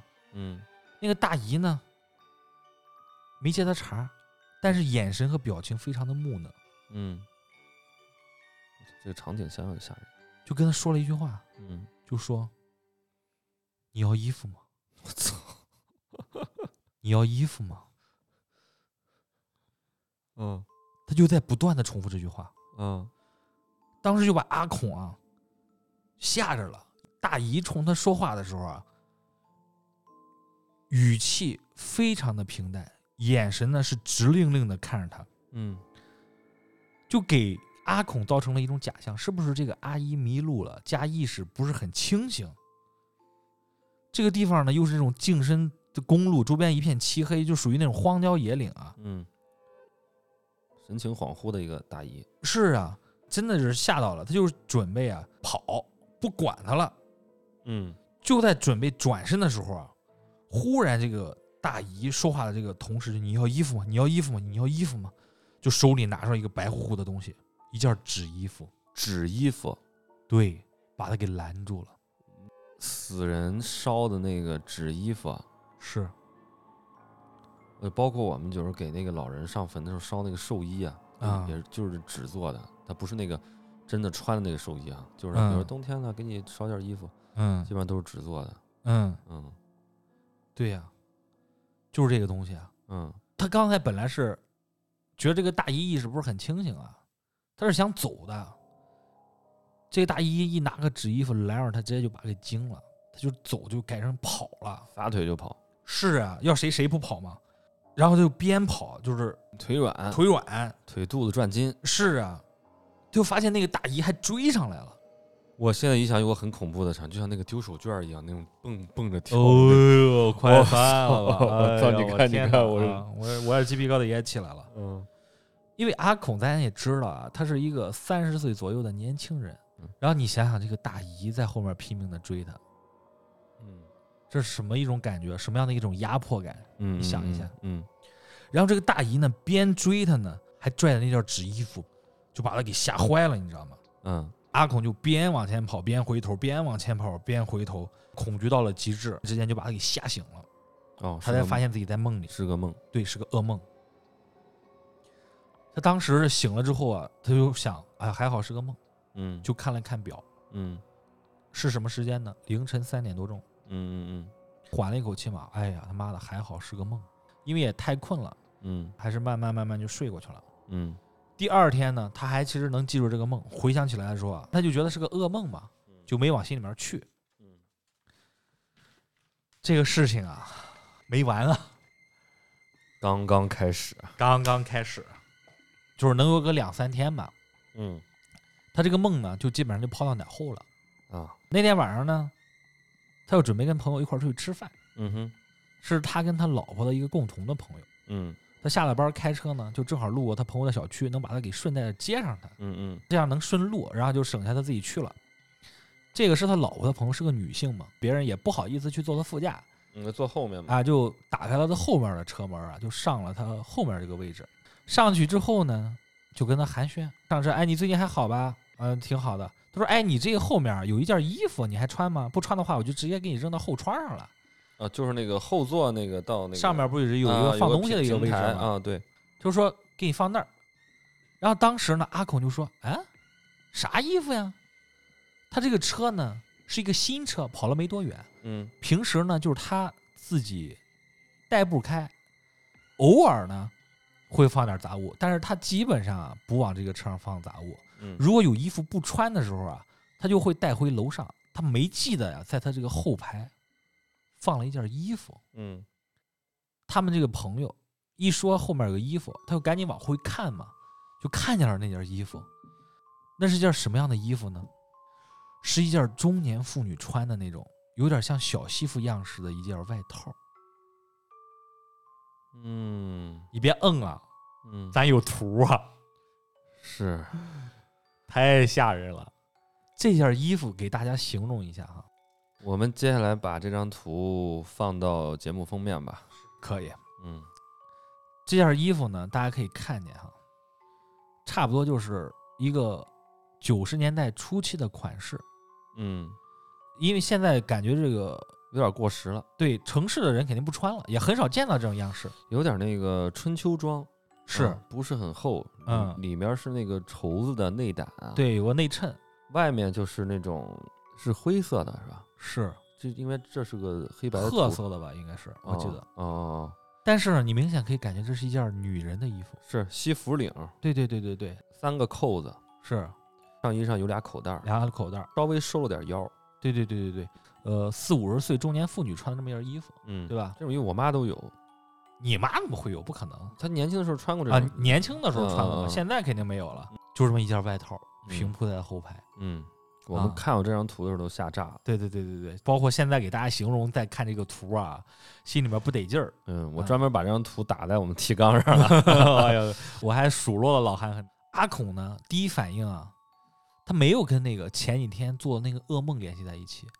他是怎么想这个事儿呢？因为呢，他和他老婆前几天的时候换了一次车开， 嗯他老婆呢就开着他这个车呢，带着他两个姑姑和他丈母娘啊去爬了泰山。哦，她以为是他们的衣服。对，他就觉得他们当时是不是他们落下的？爬了山以后觉得热，就把这个衣服脱在他车上了。嗯当时阿孔就带着他和他女朋友之间共同这个朋友呢走，边走呢，他就想的是，哎，要不然我问问这件衣服是谁的，然后给老婆打对不电对话，就给他老婆打电话，嗯就问他，你带姑姑们和咱妈出去玩的时候，是不是把一个衣服落在车上了嗯啊？是不是啊？落到车上了没有？然后他媳妇儿就给他回啥衣服呀？阿孔就说是那种浅色中年人穿的那种小西服外套。嗯嗯他媳妇儿就说：“那俩姑和咱妈那天穿的运动外套呀，不是爬山吗？嗯嗯，爬泰山嘛，啊，是啊，那没穿那个什么西服外套啊？穿那个也不像爬山的装备啊。啊，对呀、阿拱当时就说：怪了，那这是谁的呀？昨天还没有，怎么就今天出现在咱车上了呢？这时候他也说呀，他也没确定昨天到底有没有这个外套，就因为这辆车呢，只有他上班下班开，他也嗯不习惯看这个后排。”嗯，一般都不看后排。啊，是啊，就嗯包括他这个车，他代步开的嘛，他也不嗯会注意后排。然后他媳妇儿就跟他说：“你别吓我，怎么这么邪门儿？会不会是？”就跟他提了一下，嗯没好跟他说破。他媳妇儿看他开着车嘛，也不好吓他。嗯嗯他媳妇儿说到这个地方呢，阿孔一下子就身上发毛了，嗯就把他给打断了，说：“瞎说啥呢？肯定就是他们落下的。嗯，那我马上就去接你了。”嗯他们在吃饭的时候还在聊这件事情啊。他老婆也说，不是他们家里面人，那天穿什么衣服他都记得呢。嗯阿孔就害怕嘛，就跟他据理力争。那僵持不过呢，这个事儿也就不了了之了。嗯他就说，反正过两天的时候咱们都要聚会嘛，啊，啊，这家庭聚会是啊，啊，啊就是啊到时候问一问。他就还跟他媳妇儿打了个赌，这衣服肯定是啊他们的。啊阿孔还是比较不信邪。对，，阿孔他就不信邪。转了两三天之后呢，就到了他们家庭聚会那一天。嗯吃完饭以后，就是北方人都喜欢唠唠家常什么的嘛。阿孔就看见了那两个姑了，嗯然后就上去就说搭话，说姑啊，那我车上多了一件外套，是不是你们落下的？那两个姑呢就说哎没记得丢外套啊。阿孔就跟他说，哎，那奇了怪了，我车上多了一件外套，这个车上也不经常来人，怎么会多了一件女女款的这个外套呢？啊，也像是你们这个年纪穿的。那两个姑呢就说，哎，那我们就跟你一块儿去车上看看。结果都去辨认了，都说不是自己的，包括她丈母娘也看了这件外套，就说没有，不是自己的。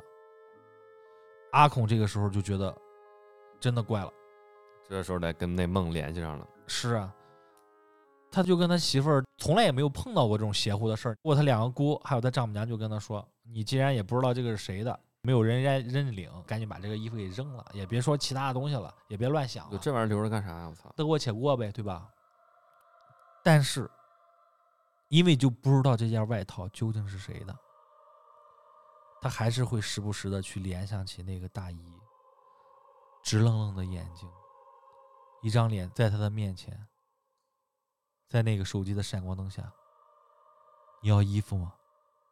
你要衣服吗？就不由自主的去联想这件事情。包括现在啊，他给我发这个事情的时候，他就说不敢回头想，他还是不死心呀、啊你知道吗？他把这个衣服啊、外套丢了之后啊，他还留着照片儿他又想的是这个事儿绝对不可能，这个车就是他和他媳妇儿开，他就把这个衣服的照片儿啊，就发到了他们家族群里面了，让更多的人去参与辨认这件衣服，结果白搭。没有一个人说这件衣服是自己的。嗯，邪了门儿了。他呀，最近啊也很喜欢听这种和灵异相关的播客。嗯哼，有一次半夜醒来呢，似乎呢就觉得床边蹲着大姨，在看他，揉眼再看，就消失了，没让那个大姨再开口说：“你要衣服吗？你要衣服吗哎，这个是我们俩一致觉得是今天最恐恐怖怖的的一个故事，？”是啊，而且毕竟有有图为证啊。啊，有食物啊，这个太吓人了。而且阿孔在给我们投完稿之后，是，还给我们留了段言。对对对，他说呢，事情呢虽然稍有愠色，但是我保证绝对是真实发生的事儿。对，尽管之前从来没遇到过灵异事件，嗯但这次我的想法有些动摇了。当确定衣服不是任何人的时候呢，嗯，我甚至还有点小兴奋， 觉得终于可以给海椒投稿了。 呃，我们这个地方跟老韩也跟阿孔说句话哈，好人头上三尺火三把火啊，啊，我不知道啊。三尺火哦哦，OK，啊，不不无所谓，反正就是，哎呀，我那句话说了有有点犯灰 啊， 就就别说这个了。你知道我想说什么吧？反正别往那儿想了，对对吧？啊，就过去了，嗯，对，没有什么大不了的。宽慰一下，可是那搞不好就是什么，大家可能不记得了，就啊是有的时候会有些莫名其妙的东西出现。对，搞不好就是那个梦里的那个阿姨拿那件纸哎，衣服别别别别别别 别操！嗯，而且我们阿孔投稿这个格式，包括文笔都非常好啊，非常的好，是，嗯我说基本上是 朗读，嗯本人这个口才不济啊，觉得这个故事应该是今天晚上的最起鸡皮疙瘩一个故事了。是，嗯，那么最后我们再送给大家一个稍微温情一点的对对对，啊，我跟老韩商量了之后啊，我们就决定啊，把我们自己群友投稿来自耶耶耶耶，嗯，他有点这个难投稿有放点到难最念后，哈，夜夜夜夜。是是是，他那个主要是繁体字也不太 好写，嗯，我们还查了查，对，还典查了查字典 啊。 嗯，这个故事我们一致哈，决定要放到最后啊。对，嗯，那开始吧。哎，但是老韩，我有个事儿要问你，你说你知道就是前面那三年，就因为口罩，嗯，其实大家都不能扫墓，你知道吗？我去扫了，你去扫了吗？呃，我每年都去扫，每年都去了吗？每年都去了，每年都去了。但是其实那段时间的时候，我有在网上关注啊，嗯嗯，包括我自己也了解到一些，就是很多人当时不让去扫墓，啊，当然就是关着的，不让去公墓。呃，你说在这种封闭管理的情况下，是是呃，可能是不不让出去的，那个确实是因为我扫墓都是过年回家嘛，啊啊，我并没有赶上这个全城静默啊这种情况，啊遇，到这种情况肯定是不能扫的，是吧？但是呢，我就印象很深的一件事儿是，有很多人当时就无意当中看到留言啊，就是因为这几年因为不让扫墓啊，会有逝去的亲人啊来梦里面跟你聊天儿，哦，就是来看看你，嗯嗯，嗯、常回家看看吧，对，然后也会跟他寒暄一下，就是你最近过得好吗？你在那边还好吗？啊，就像我之前问候有没有需要东西，就类似于这种事情啊，我其实是看到一些的。为什么要说这个呢？其实我觉得这个跟我们自己群友耶耶耶他的这个投稿有点相像，我能联想到这儿。 OK，嗯，嗯这个是一个什么事儿呢？就是他们是一个大家族啊，他奶奶一共有六个孩子，嗯嗯，最大的是一个女儿，其他都是儿子。嗯，他大姑，呃，是他大姑，他爸呢是长子，就是家里面这个家族里面的事儿啊，不管是大事小事啊，基本上都是他爸在操持。嗯哼，他爸年轻的时候呢，就做了很多年的厨师啊，所以呢，就是家里面就是逢年过节啊，然后煮要下个厨饭啊，做个什么杂货呀、什么的，都是他爸去上。嗯他爸就是非常利索的一个人，不管是做饭干嘛的，就是一大一大家子的菜。 一听炸货，知道是咱们北方人对，他是东北人。啊嗯，，东北人，包括这个炸货啊，全都是这种一盆儿一盆儿的啊，就是他们那个兄弟姐妹，他爸这个兄弟姐妹们嘛，其实是关系都非常好，没事儿就嗯爱凑在一起，嗯，很很和睦的是融洽对的大家庭，对，聊聊天儿啊，打打麻将啊，打打扑克儿这种。他说呢，二零一二年十二月十九日，嗯他奶奶呢很突然去世了。嗯接到这个噩耗之后呢，就是他们家里面所有的人啊都要回去回家，嗯，他家呢和他奶奶家呢，其实住前后楼，哦，很很很近，那是非常近。咱们不是亲人去世之后的时候守灵嘛，要守灵嘛，守三天灵，嗯就是这些叔叔在轮换着，他们也可以就是回家休息，因为也离得近嘛。嗯，家里边男丁多呀，还是你像这个三天就是守完灵之后呢，其实就要到出殡的日子嘛。嗯家里面人不管是招待远道而来的亲人，然后包括亲朋好友嘛，其实是费了很大的这个精力。嗯出殡的那天，其实要起得非常非常的早嘛。嗯那天他就说三四点钟就起来了，嗯就去奶奶家。那他就是非常非常的困，嗯，出殡确实起的就比较早，而且那个心情也比较悲痛嘛，对，心情也比较嗯悲痛，然嗯后也比较伤感嘛。所以说呢，他就在奶奶家的沙发上睡着了。嗯哼，他说很短的时间，差不多就十多分钟。嗯哎，但是就在这十多分钟里呢，他不但睡着了，还做了一个梦。嗯哼，做了一个什么样的梦呢？我现在觉得哈，就是整个自己的灵魂抽离出来了。嗯梦里的场景呢，就是奶奶的屋子一模一样，所有人都在，灵堂也在，就跟他睡着之前的这个场景啊，基本上是一模一样的。嗯嗯它又像是一个灵魂出窍的这么一个状态呢，可以俯视整个屋子里面的格局。就在他感觉很奇怪的这个时候呢，他忽然就看见他奶奶从自己的卧室里面走出来了，在扒拉他。当下呢，他又觉得，哎，奶奶不是已经走了吗？对于他来说的时候，他跟奶奶非常的亲嘛，第还没有来得及害怕，对他也不用害怕嘛，因为毕竟是亲人。嗯他奶奶扒拉他以后，就跟他说了一句话，他就说：“人都全了，喊你爸赶紧做饭啊。”这句话就是跟平时他奶奶去喊他爸做饭的那种状态是一模一样的。嗯然后他就醒过来了，就隔了差不多快一年的时间啊，他具体时间他记不清楚了，他又梦到了一次奶奶。他在梦里面呢，就看奶奶啊，比平时更年轻一点儿。我觉得是应该奶奶走的时候年纪比较大了。哦，就比走的时候要年对轻一点。叶呢就形容奶奶就是看起来有点像六十多岁，哦，可能走的时候其实，嗯，嗯应该是嗯就穿着一身藏蓝色的连衣裙。嗯梦里的场景呢是叶跟他奶奶呢站在奶奶家的楼下，哼，嗯奶奶也没有看他，嗯自己就上楼去了。嗯过了一会儿呢，自己就走下来了。走下来以后呢，经过他的时候也没有跟他说话，那就好仿佛没看到他似的。对。但是叶这个时候就感觉他要走了，就也有一种感应，就是说奶奶是在跟他说话的。嗯他就觉得奶奶说了一句话，说我走了，就这三个。个字，没有任何别的。嗯从那天之后呢，到今年十二月份，奶奶就要走了，马上就十一年了。叶呢也再也没有梦到过他奶奶。嗯这个呢不是一个什么灵异的故事，嗯，就跟他告别嘛。是是是是。但是为什么我跟老韩决定把这个故事留到最后跟大家分享呢？嗯表示尊重，甚至我们看到了很多的温情。嗯嗯，因为他是这样说的，不是什么灵异的事情，发生的当下我没有任何奇怪的感觉，因为那是我天天见的亲人。可能是日有所思，夜有所梦。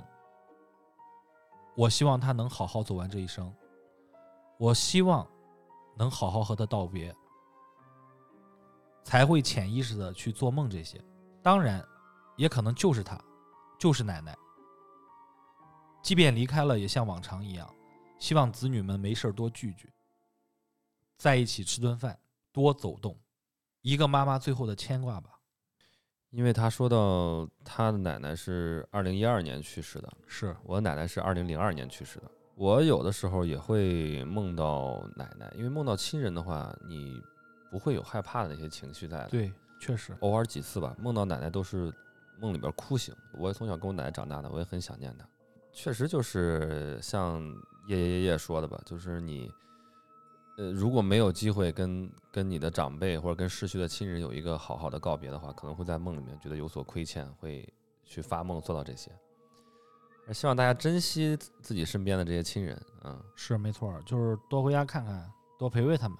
对，包括那个虽然现在是万圣节，不是清明节啊，但是还是嗯提倡大家就是，虽然现在的年轻人可能都不太懂这些什么上坟扫墓这些礼仪了，嗯，但是我也是每都会每年跟着我的这呃父辈啊，嗯呃一起去给爷爷奶奶去扫扫墓啊，对去看看他们。是呃这个大家虽然都是唯物主义者的无神论，但有的时候是一种寄托嘛，啊，是你对故去的亲人的一种寄托。